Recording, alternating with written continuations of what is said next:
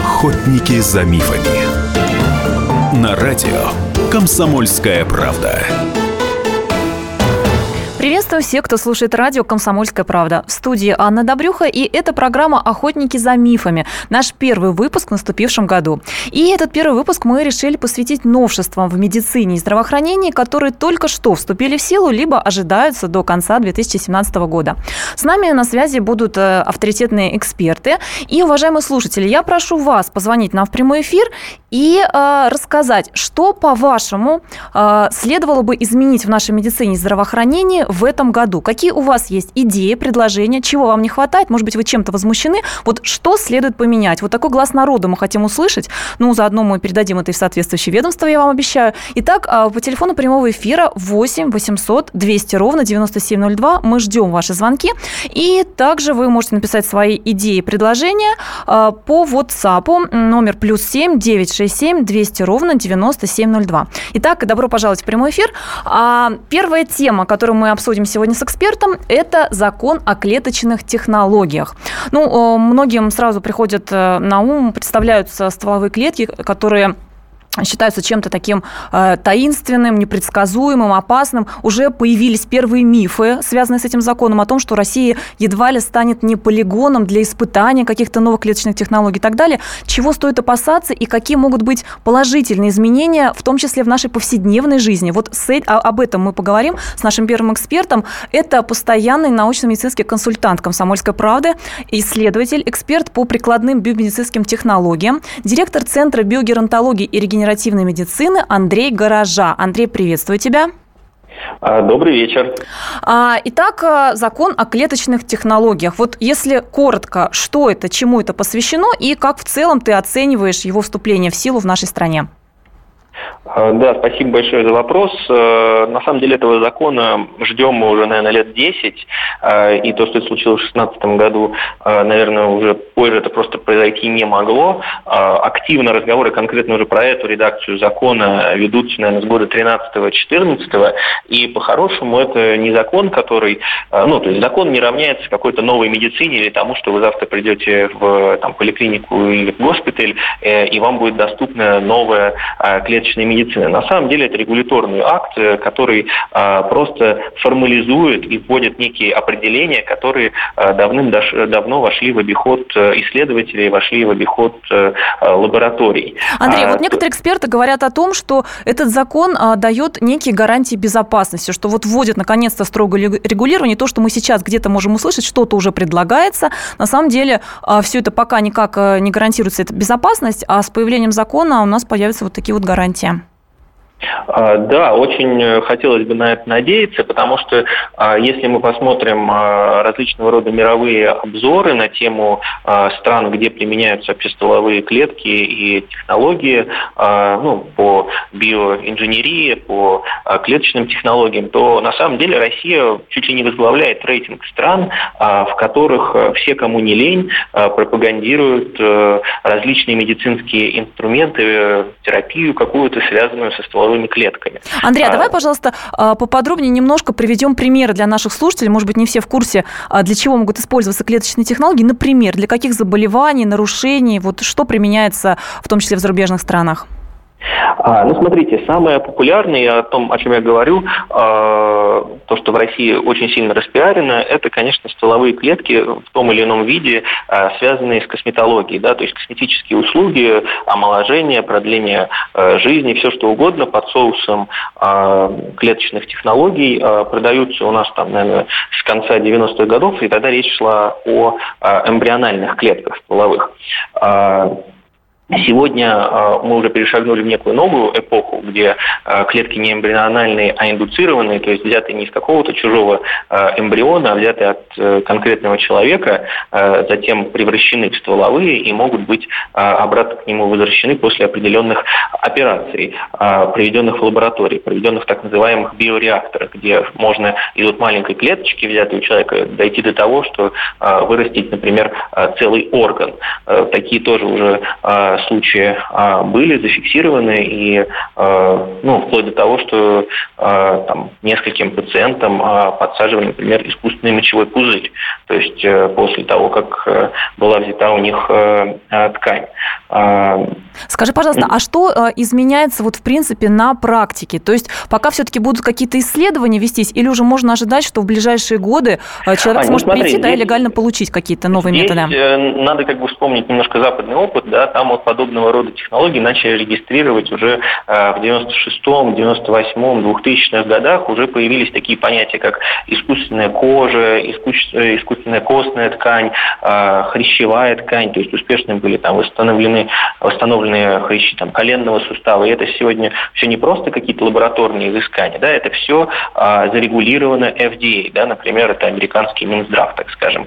И все это по миру активно а, принимается. То есть сегодня этот закон, который введен, а, позволяет а, большой западный опыт, а, часть российского опыта перевести на рельсы медицинской регуляции. То есть когда вот любая пересадка, подсадка органа, его инкубирование стволовых клеток человека вне его инвитро, то есть а зачем подсадка их обратно к человеку инвиво, все это будет а, зарегулировано, эти протоколы операций прописаны, протоколы лабораторных э, вмешательств прописаны четко, оценена их э, эффективность и безопасность, и только после этого они будут внесены в регламент, например, там, национальных медицинских руководств, смогут быть оплачены страховыми компаниями. Андрей, я хочу э, попросить тебя уточнить, поскольку наша программа называется «Охотники за мифами», вот миф это или правда, что поскольку в России уж эти технологии легализованы, то она как раз может стать таким полигоном для испытаний, что ну, из других скорее, стран мира у нас будут на пациентах испытывать что-то? Скорее наоборот. Да, то есть э, э, до этого была некая подобная ситуация, э, когда под соусом неких там инновационных технологий, инновационной медицины можно было э, делать большую часть э, вещей, которая ну, либо не попадала в правовое поле, да, потому что очень сложно было определить, э, где находятся стволовые э, тех, ну, технологии, связанные с стволовыми клетками прежде всего. То есть либо они полностью запрещены, либо э, разрешена какая-то часть их, либо разрешена часть э, там, в экспериментальных медицинских инновационных там, компаниях или центрах. Э, сегодня с появлением этого закона мы надеемся на то, что все это станет на э, правовые рельсы и будет эффективно э, использоваться. Так, вот То это есть, такое позитивное мнение, но да, у нас я, эта я, часть, честно, а, Андрей, надеюсь, я что точно... мы как бы выйдем из этого топ-5 э, вместе там с Китаем, с Индией, Таиландом, по-моему, какими-то еще островными государствами, где вот вовсю расцветают неизвестного рода стволовые Техно- технологии, да? Э, лечения, да. А, я напомню, что первая часть нашей программы сейчас приближается к, ну, скажем так, к некому перерыву. После новостей мы продолжим обсуждать новшества в здравоохранении и медицине, которые а, вступили в силу вот только что, либо ожидаются до конца этого года. А, и с нами на связи продолжает оставаться исследователь, эксперт по прикладным биомедицинским технологиям, директор Центра биогеронтологии и регенеративной медицины Андрей Гаража. Мы только что говорили про закон о клеточных технологиях, и вот такое резюме, что уже в ближайшие годы, в ближайшем будущем нам могут стать доступны в том числе бесплатно в рамках обязательного медстрахования новейшие технологии клеточные, которые, например, предназначены для восстановления суставов, суставной ткани, для восстановления кожи после тяжелых ожогов, и в том числе, возможно, для омоложения, для каких-то косметологических процедур. А, э, и, Андрей, еще буквально вот у нас минутка есть до окончания э, этой части программы. По твоим прогнозам, когда вот ориентировочно можно рассчитывать, что в практике безопасные технологии появятся? Два, три, пять лет? Когда ну, примерно?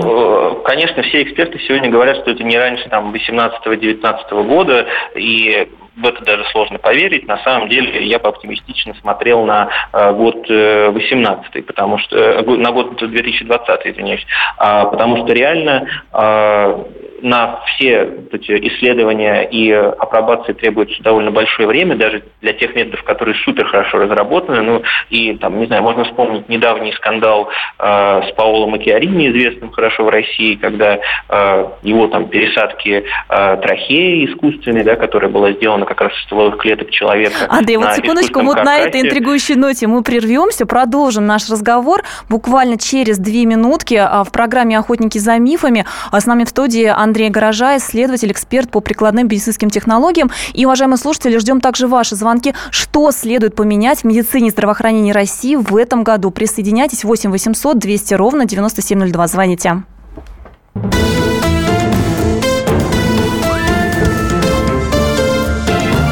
Охотники за мифами. Радио «Комсомольская правда». Более сотни городов вещания и многомиллионная аудитория. Барнаул 106 и 8 FM. Эм. Вологда 99 и 2 FM. Эм. Иркутск 91 и 5 FM. Эм. Москва 97 и 2 FM. Слушаем всей страной. Охотники за мифами. На радио «Комсомольская правда» студии Анна Добрюха, и это наш первый выпуск в наступившем году, и мы говорим о новшествах в медицине и здравоохранении, которые только что вступили в силу, либо ожидаются до конца наступившего года. С нами на связи продолжает оставаться э, постоянный научно-медицинский консультант «Комсомольской правды», исследователь, эксперт по прикладным биомедицинским технологиям, директор Центра биогеронтологии и регенеративной медицины Андрей Гаража. Э, в первой части программы мы обсудили только что вступивший в силу давно ожидавшийся закон о клеточных технологиях. Эксперт наш отверг э, мифы и так называемые страшилки о том, что Россия станет полигоном для неких испытаний стволовых клеток. Скорее наоборот, у нас все будет более жестко урегулировано, упорядочено, и люди получат больше гарантий для защиты и для безопасности. В то же время вот э, нам уже написали на WhatsApp, напомню, плюс 7 967 200 ровно 9702, это номер, на который можете присылать сообщения. Андрей Ставрополь написал, ну, короче, легализуется продажа органов, эмбрионов на стволовой клетке и так далее. Весь весело заживем. А, Андрей Горожа, наш эксперт. Андрей, что скажем на это? Не, ну если вы знали, где до этого купить э, эм, эмбрионов, то, наверное, там их продолжат продавать. А, но, возможно, через какое-то время прекратят. Э, я вот за все время там, активного взаимодействия с огромным количеством э, ученых в этой области, и врачей в том числе, а, подобных историями не сталкивался лицом к лицу.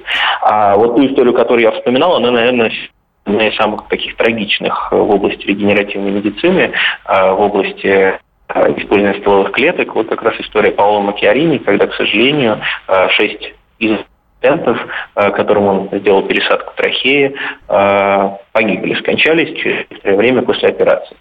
Конечно, нельзя полностью утверждать, что это там непосредственно вина или так, и так далее, но некое расследование по а, смерти по ведется в отношении него вот уже а, несколько лет. Андрей, ну вот многих зацепили как раз те самые эмбриональные стволовые клетки. Во многих странах мира, насколько мне известно, очень осторожно относятся к э, легализации их применения. Скажи, пожалуйста, удавалось ли тебе заглянуть вот так вот поглубже в закон, а, чтобы узнать, а, у нас вообще они разрешаются хоть в каких-то случаях, потому что мы знаем, что при экстракорпоральном оплодотворении а, зародыши, которые не требуются, эмбрионы, их просто выбрасывают, утилизуют. Почему бы не брать то, что выбрасывают, да, например, для научных исследований? Вот у нас как этот вопрос на сегодня решается? Ну, это очень сложный изначально этический который уже обсуждается э, в течение ну, последних там, лет.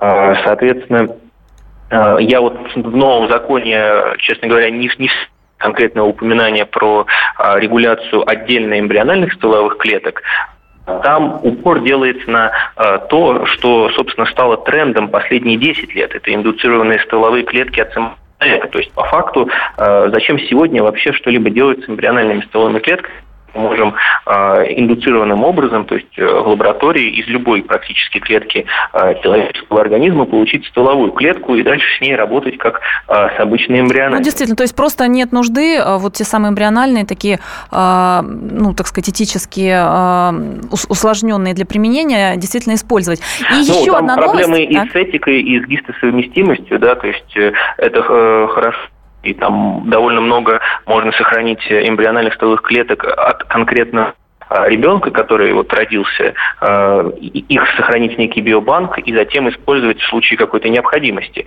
Но зачем э, пересаживать другим людям, когда риск от того, что эта ткань может быть отторгнута или приведет к, допустим, к какому-то онкозаболеванию, весьма и весьма высок.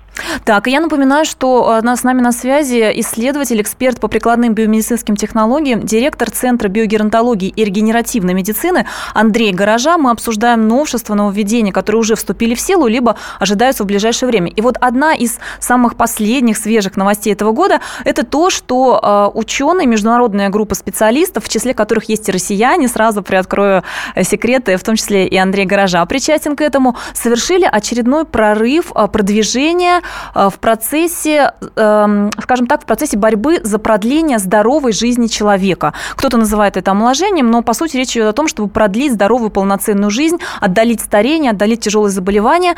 А, появилась новость, что с помощью некого уникального алгоритма, с помощью компьютера человек приближается как раз вот к поиску того самого, условно говоря, лекарства от старости. Андрей, я знаю, что ты причастен к разработке этого компьютерного алгоритма. Расскажи, пожалуйста, о чем идет речь, ну вот максимально простым, доступным языком для широкой аудитории? А, да, это один из э, а, проектов, который активно развивается последние а, три года, и основан он на подходе так называемого сравнения того, как работают гены в различных тканях. То есть э, в данном случае сравнивалось, э, как работают гены в молодых э, клетках и в клеточках постарше. То есть, э, как мы, допустим, очень часто делаем и сравниваем там клетки э, э ракового заболевания какого-то онкологического и клетки э, нормальные, э, то здесь мы можем сравнивать молодые и старые клетки и понимать не просто, какие мутации там возникли с возрастом, но именно то, как изменился характер работы этих клеток. И вот эти данные активно анализируются и довольно глубоко рассматриваются специальным компьютерным алгоритмом под названием гироскоп, а, который создан на базе известного алгоритма OncoFinder, который призван а, делать вот это сравнение для а, раковых клеток. Соответственно, здесь по результатам работы гироскопа удалось, удалось выделить некий топ-лист препаратов, которые обладают потенциально а, геропротекторной активностью, то есть активностью, способной либо замедлять старение, либо вызывать некий омолаживающий эффект. А, и затем, после того, как это было сделано инсилика, то есть с помощью расчетов на компьютере. Это было проверено экспериментально в лабораториях э, МФТИ, Московского физико-технического института. Скажи, пожалуйста, И... это клетки брали, какие-то человеческие или клетки животных для лабораторных э, исследований? А, в, в лаборатории была непосредственная линия а, клеток э, человеческая. Так. То есть фибробласты человека. Это клетки и, кожи, да? А, по-моему, это фибробласты легких. Но это, собственно, большой роли не играет, э, потому что здесь в первую очередь э, проверялся э, так называемое доказательство данного подхода, что вы представляете, сколько вообще соединений ну, в базах хранится химических, это десятки тысяч различных соединений. И вы можете, собственно, начать тестировать каждый из них, и на это у вас уйдет, уйдут десятки, сотни лет. А здесь же мы с помощью компьютерного моделирования, а, компьютерного предсказания а, процессов, которые идут в клетке и как эти вещества на них э, влияют, существенно сужаем поиск, а, основываясь на данных о работе э, генов в молодых и старых клетках, можем рассматривать там не тысячи препаратов, а десятки, сотни препаратов, и уже вот их проверять лабораторно. Те самые Что, 10 веществ, о которых мы говорим, потенциальные кандидаты в лекарства от старости, это какие-то лекарственные препараты или, может быть, не знаю, экстракты из растений, то, что вот в природе встречается? Что там было? А, да, там было и несколько а, выделенных э, а, веществ из э, всем привычных э, растений. Допустим, был некий тип катехина, который содержится в чае довольно в большом количестве. Был, в зеленом или в черном? Уточни, пожалуйста, больше его. На самом деле в черном, но Вообще его и в том, и в другом довольно uh-huh. а, много. Соответственно, было несколько флавоноидов, а, которые тоже выделяются из растений, и были соединения, которые, там, ну, допустим, хорошо уже известны а, а врачам и даже пациентам, допустим, а, ацетилцистеин, да, то есть там лекарства против кашля. И а, теперь вот а, после того, как проведены исследования на клетках человека, дальше что? Дальше мыши, какие-то другие животные или, может быть, уже даже есть возможность на людях начинать испытывать? Это позволяет законодательство? Нет, ну я прежде всего, конечно, говорю, что это проверка как бы концептуальная, которая может быть крайне интересна в первую очередь для а, фармкомпаний, которые хотят минимизировать свои расходы и, допустим, проверить новые свойства веществ э, и тем самым ну, снизить свои затраты а, и ввести на рынок вот, э, препараты, связанные с анти, а, ну, с Анти, антивозрастное воздействие, да. Да, антивозрастным воздействием, но э, пока до человека путь длинный, потому что нужно э, проверять эффективность на человеке, нужно проверять э, дозы и прочее, прочее. Однако есть большой плюс, да, что практически все эти препараты это не какие-то там синтетические полученные недавно химические соединения, это вполне известные соединения, э, препараты, которые прошли все проверки по безопасности. А, то есть, э, как минимум, от них э, там, не станет хуже, если их применять в нормальных или меньших дозировках. Ну и всегда Собственно... мы спрашиваем наших экспертов то, что интересно людям, хотя бы примерно ориентировочные твои прогнозы вот по этой части. Какие-то препараты способны замедлить старение организма, продлить здоровую жизнь, по твоим а, прикидкам, как исследователя, ученого, когда можно ожидать, а, что они станут более доступны людям? Ну, не то что более, а вообще в принципе доступная?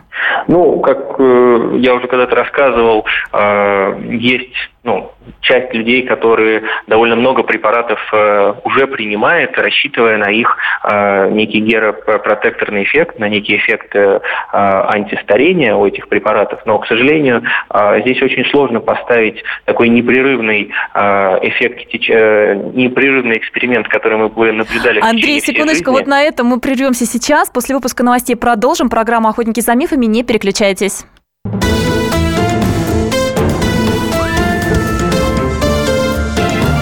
Охотники за мифами. Радио Комсомольская правда". Более сотни городов вещания и многомиллионная аудитория. Калининград 107 и 2 FM. Эм. Кемерово 89 и 8 FM. Красноярск 107 и 1 FM.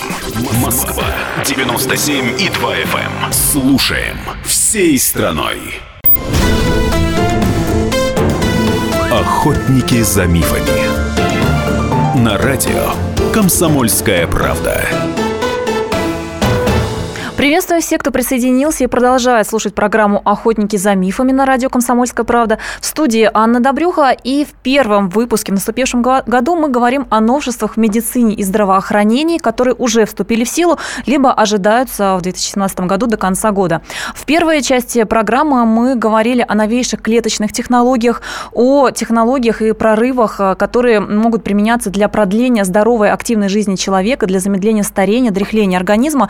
А, я уточню, уточню, что более подробно эту тему вы можете прочитать на сайте «Комсомольской правды» в разделе «Здоровье». А нашим экспертом по этой части был Андрей Горожа, это исследователь, директор Центра биогеронтологии и регенеративной медицины, которого я благодарю за интересные увлекательные комментарии. А сейчас к нам присоединяется еще один уважаемый эксперт. А, тема будет, сразу озвучу, она может быть интересна а, очень многим. Ну, конечно, дай бог, чтобы вам это не пригодилось, но тем не менее. А, сложнейшие, новейшие технологии, методы лечения, которые уже применяются на на практике так называемая высокотехнологичная медицинская помощь. Это сложнейшие операции, в том числе а, в России и за границей.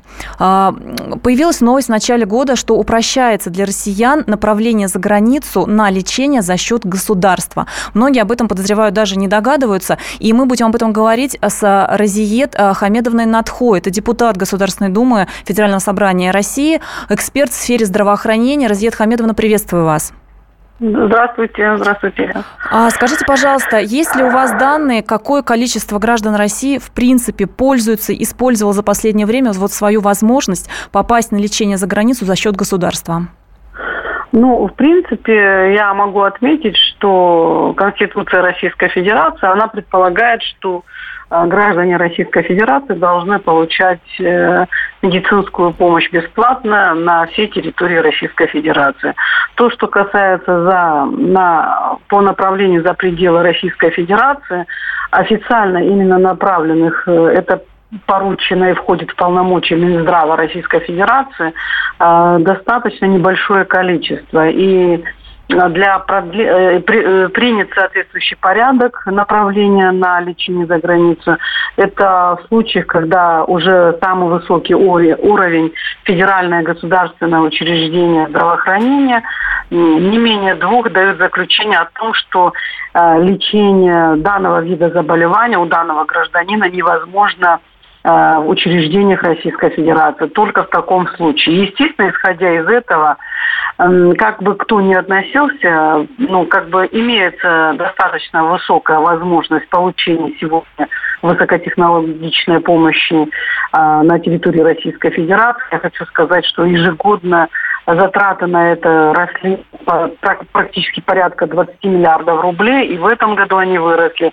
Поэтому как бы предоставляется возможность лечения на территории Российской Федерации. Поэтому число направляемых это исчисляется буквально десятками. То есть это небольшое количество, и в основном это дети. Президент Хамедовна, и вот мы постоянно, каждый день э, видим в соцсетях, э, слышим по радио, читаем по телевидению, идет сбор средств. Сбор средств для направления ребенка с каким-то тяжелым заболеванием за границу. Сбор средств для взрослых, для инвалидов, находящихся в тяжелом состоянии. Всем миром мы привыкли собирать деньги по копейке на отправление за границу. При этом что-то есть у нас от государства. Вот это вы как объясните?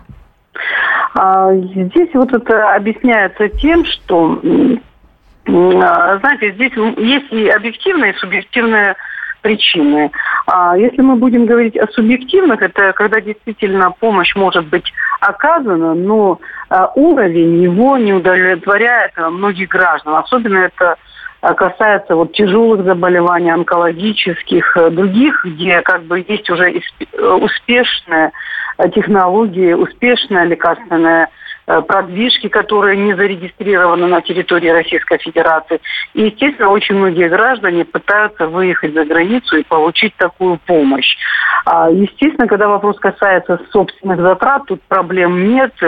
Медицинский туризм надо отдать должное развить не только вот э, из России за другие, в другие страны, но в том числе и в Россию. Очень многие бывшие страны СНГ, граждане, приезжают в Российскую Федерацию и, скажем, э, рожать и, э, скажем, получить медицинскую помощь. Э, и эта форма вообще развита во всем мире. Но что касается получения бесплатного бесплатной медицинской помощи, есть жесткие рамки, что ну, как бы а, отбор идет э, на уровне Министерства здравоохранения Российской Федерации. А, именно комиссионно рассматривается этот вопрос по заявлению гражданина. И, естественно, в связи с тем, что таких граждан малое количество попадает, как я отметила, это только дети, естественно, ну как бы как и во всем мире, наверное, вот то, что развиты э, фонды различные, которые и э, оказывают помощь. Хочу также отметить, что, к сожалению, у нас, в отличие от других стран, что касается онкологии, не развит э, банк данных, то есть граждане, которые здоровы, как бы не решили для себя вопрос, готовы ли они, скажем, жертвовать другим определенные, скажем, в случае наступления каких-то а, ситуации э, с летальным исходом, будем так говорить, э, готовы ли они пожертвовать э, а, для спасения Ну, других. то есть речь идет о донорстве органов, да, о трансплантологии, да, да. которая у нас на сегодня, тоже, конечно, имеет это... серьезные проблемы. Действительно, законодательство никак не могут принять новый закон. Абсолютно. Я напомню, что у нас на связи Разиет Хамедовна Надхо, это депутат Государственной Думы России и эксперт в сфере здравоохранения. И вы знаете, приходилось от ряда экспертов слышать такую вещь. Государство у нас выделяет действительно средства на отправление россиян за границу бесплатного для оказания медпомощи, если в России нет соответствующих методов лечения. При да. этом у нас э, люди, поскольку не до конца осведомлены, просто не доверяют, может быть, государству, собирают деньги сами, попросту вот эти, условно говоря, квоты не выбираются. То есть какие-то люди могли бы туда поехать, но просто они этим не пользуются. Вот вы подтверждаете, что не, действительно люди просто не знают, не пользуются? А здесь тоже это имеет место быть. Хотела бы, вот если говорить обо всех фондах, очень серьезную поддержку оказывают фонды, которые как бы э, подарили мне жизнь Чулпан Хаматова, одна из организаторов этого фонда. И они оказывают именно помощь э, в направлении онкологии и именно в получении э, вот, донорских органов для э, пересадки. И, естественно, они не только вот оплачивают саму услугу, но и проживание, например, детей, родителей особенно, которые вынуждены рядом находиться с ребенком федеральных учреждениях здравоохранения. Такие факты даже в моем регионе имели место. Скажите, пожалуйста, а если вот по, государственной, по государственному направлению человек за границу едет на лечение, то что, не оплачивается транспортировка, проживание близких? Нет, это не входит в оплату? Нет, это, это, это оплачивается, Тоже. да. Э, в каждом случае здесь решается вопрос э, индивидуально, заключается договор с той клиникой, э, которая принимает. То есть должны быть, во-первых, гарантии то, что та сторона принимает, потому что факты какие-то тоже, знаете, а когда, э, скажем, бывает, я не буду, чтобы не обижались, бывает, что вот, э,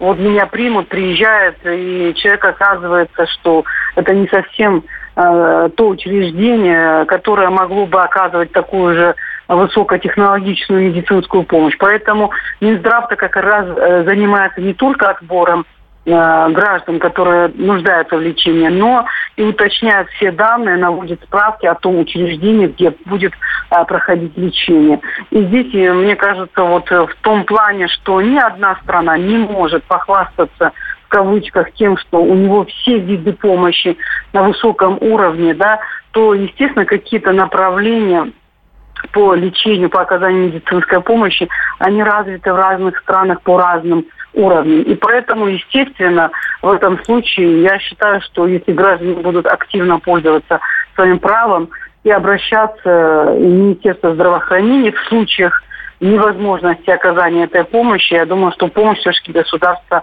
гарантирует. Ну, фонды, я опять скажу, ну, их задача это вспомогательная в любом случае, все равно все затраты невозможно за счет государства перекрыть. И, естественно, э, должен быть тоже э, контроль, скажем, э, за теми, кто ведет эти фонды, да, чтобы они были прозрачны, чтобы именно сборы проводились именно на оказание помощи гражданам, а не на другие цели под прикрытием вот таких фондов. При этом я еще раз прошу обращение, что я ни в коем случае, скажем, не, не поддаю сом, э, сомнению деятельность многих фондов, но и имеют место и такие факты. Понятно, да. Резида Хамедовна, ну вот а, хотелось бы, чтобы вы как эксперт а, дали, как эксперт в сфере здравоохранения, вы наверняка знакомы с зарубежным опытом, дали вот такую оценку. А многие россияне при возможности стараются выехать на лечение за границу, там Израиль, Германия, ряд стран, да. поскольку уверены, что там, с одной стороны, лучше уровень оборудования, оборудования, с другой стороны, э, гораздо более высокой квалификации врачей. И не секрет, что ваши коллеги-депутаты тоже нередко стремятся при возможности поехать на лечение за границу. А возможности у них побольше, как мы знаем, чем у рядовых людей. Вот оцените как эксперт навыки врачей, во-первых, и квалификация врачей, и, во-вторых, уровень оборудования. Россия и зарубежные страны ведущие.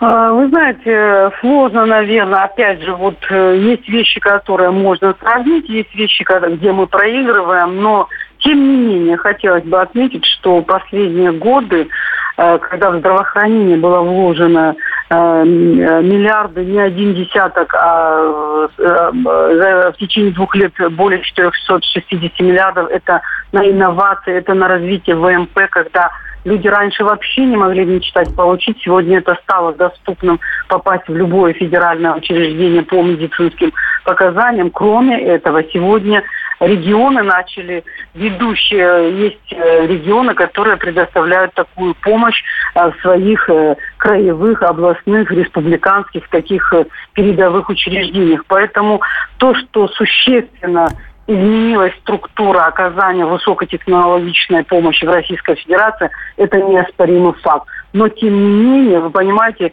есть продвижки, которые мы еще не нагнали в других регионах, э, в других странах. естественно, ну вот скажите, в каких направлениях жел... мы отстаем на сегодня, к сожалению? Это что, онкология? Желание, вот, что ну, еще? Самое ведущее сегодня тяжелое – это онкология не потому, что только Россия. Э, ну вот есть факты, когда а, получают излечение, э, в первое, особенно дети, когда помощь оказывается на своевременно, на раннем возрасте, наступает длительная ремиссия даже без инвалидизации этого ребенка. Но, тем не менее, конечно, есть э, новые направление, которое еще как бы не опробовано в Российской Федерации. Есть лекарства, которые не зарегистрированы на территории Российской Федерации. А об этих вещах мы говорили и на форуме э, Общероссийского народного фонда. Да, ну и мы отмечаем, что все-таки, э, я прошу прощения, э, Разиет Хамедовна Надхо, депутат Государственной Думы, эксперт в сфере здравоохранения, у нас была на связи. А мы прервемся буквально на пару минут, чтобы продолжить программу «Охотники за мифами». Не переключайтесь, и мы ждем ваши вопросы, звонки, мнения, идеи в прямом эфире 8 800 200 ровно 9702. А также можете писать на WhatsApp плюс 7 967 200 ровно 9702. Это программа «Охотники за мифами.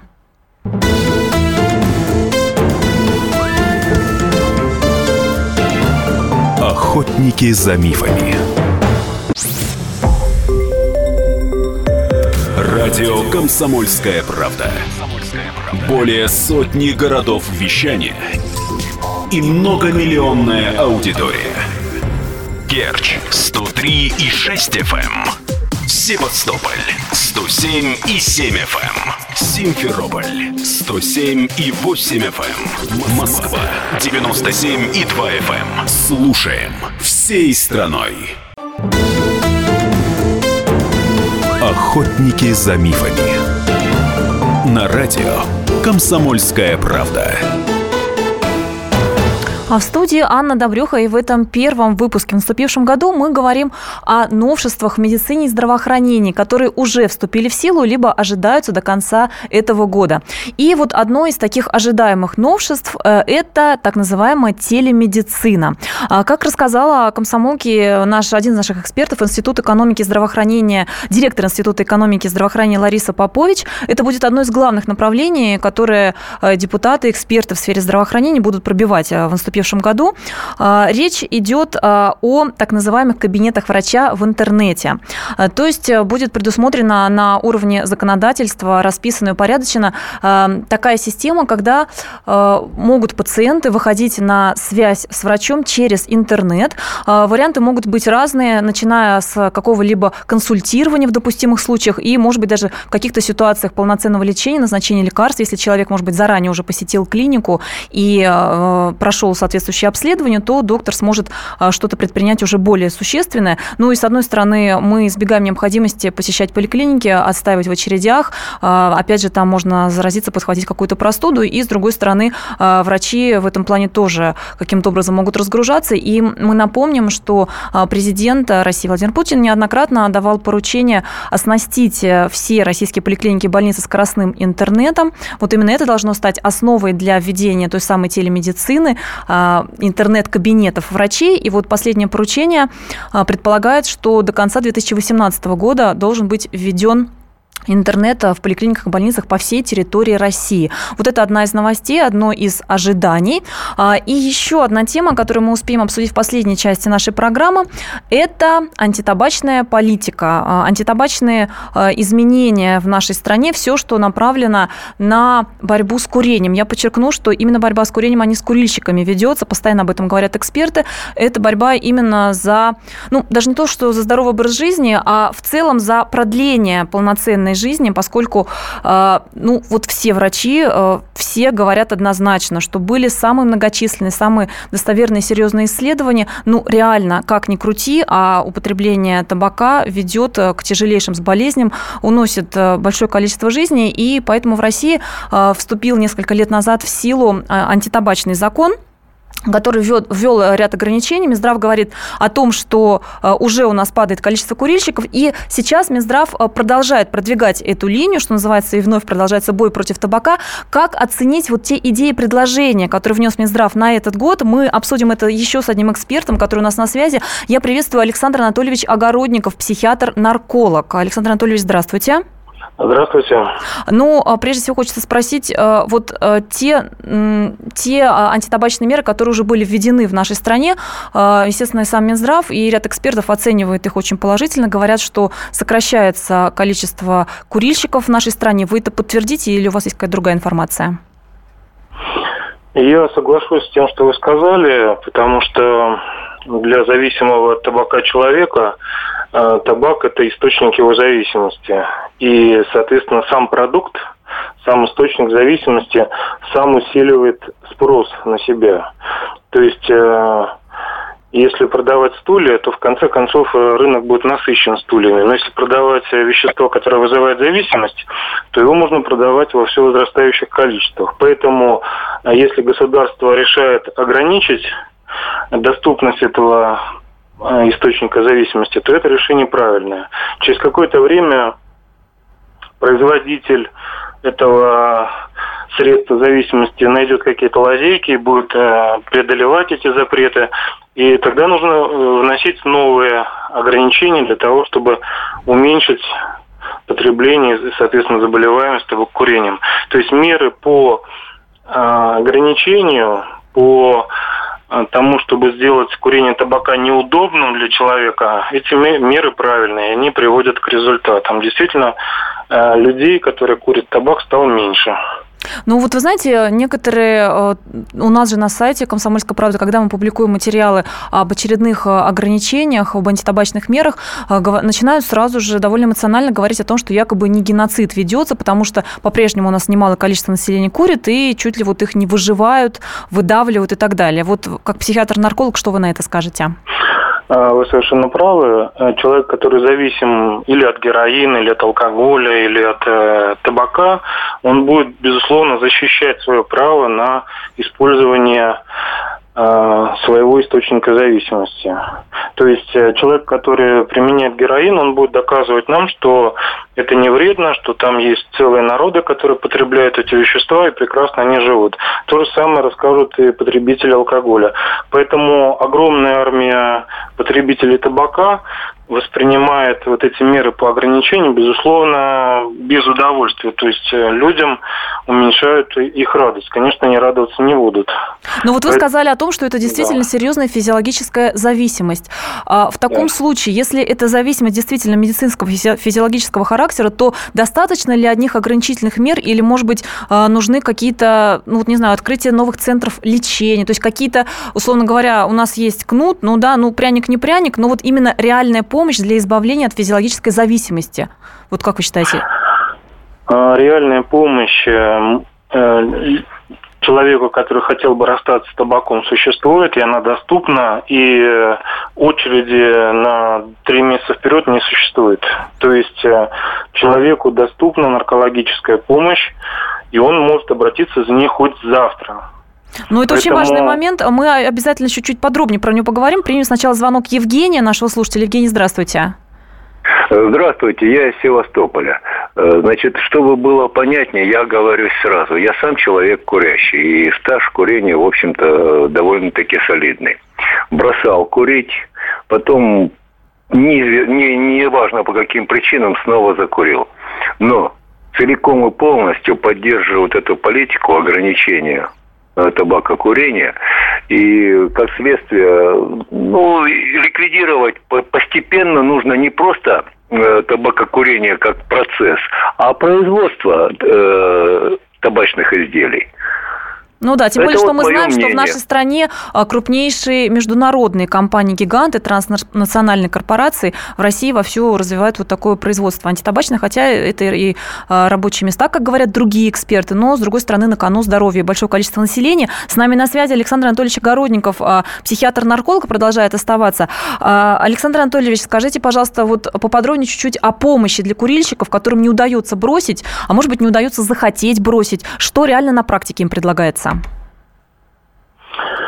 Э, на сегодняшний день существует достаточно много методов приемов, которые позволяют курильщику достаточно безболезненно справиться с зависимостью. Но, ну, во-первых, нужно сказать, что 80% курильщиков табака могут это сделать самостоятельно. Нужно настроиться, нужно почитать что-то о вреде табакокурения, ну, может быть, даже пресловутые книги Алана Кара, и 80% могут сказать, что я с понедельника не курил. Но 20% потребителей табака, они тоже пытаются это сделать периодически, но э, они, к сожалению, это сделать не могут из-за встречи с довольно выраженным синдромом отмены.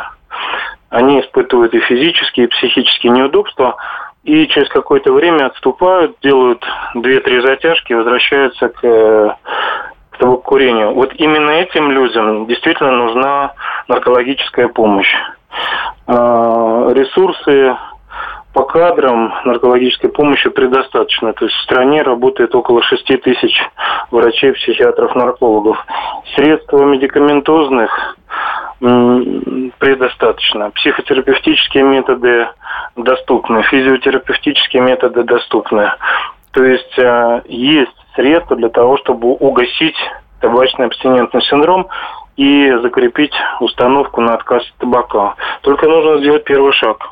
Скажите, пожалуйста, это все в рамках обязательного медицинского страхования? Это все бесплатно по полису или придется человеку выкладывать деньги?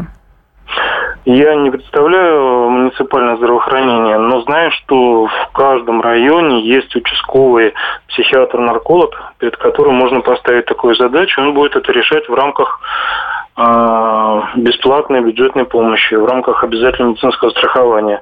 Есть и большое число частных медицинских центров, которые, например, я представляю, где это делается за оплату. Но у нас остается буквально 40 секунд. Можете вы, как психиатр-нарколог, дать короткий совет, если человек пока сам не горит желанием бросать курить, что сделать близким, родным, друзьям, чтобы его как-то простимулировать, вот стать на этот путь истинный? Самое лучшее, если они скажут, что они любят этого человека, что он им очень дорог, что они беспокоятся о его здоровье, видя при этом какие-то неприятные изменения в его голосе, в его цвете э, рук, э, в кашле и так далее. То есть нужно показать, что вы не не враги этому человеку, а наоборот его любите, он вам очень ценен, поэтому вы и предлагаете ему встретиться со специалистом. Ну и вот такой а совет дает наш эксперт да. Александр Анатольевич Огородников. Это врач-нарколог, которого я благодарю за участие в нашей программе «Охотники за мифами». Напомню, что сегодня мы говорили о новшествах в медицине и здравоохранении, о тех законах, которые вступили в силу, о том, что ожидается до конца вступившего, наступившего 2017 года. Все это мы продолжим обсуждать в следующих выпусках программы «Охотники за мифами». С вами была Анна Добрюха. Слушайте нас по пятницам на радио «Комсомольская правда».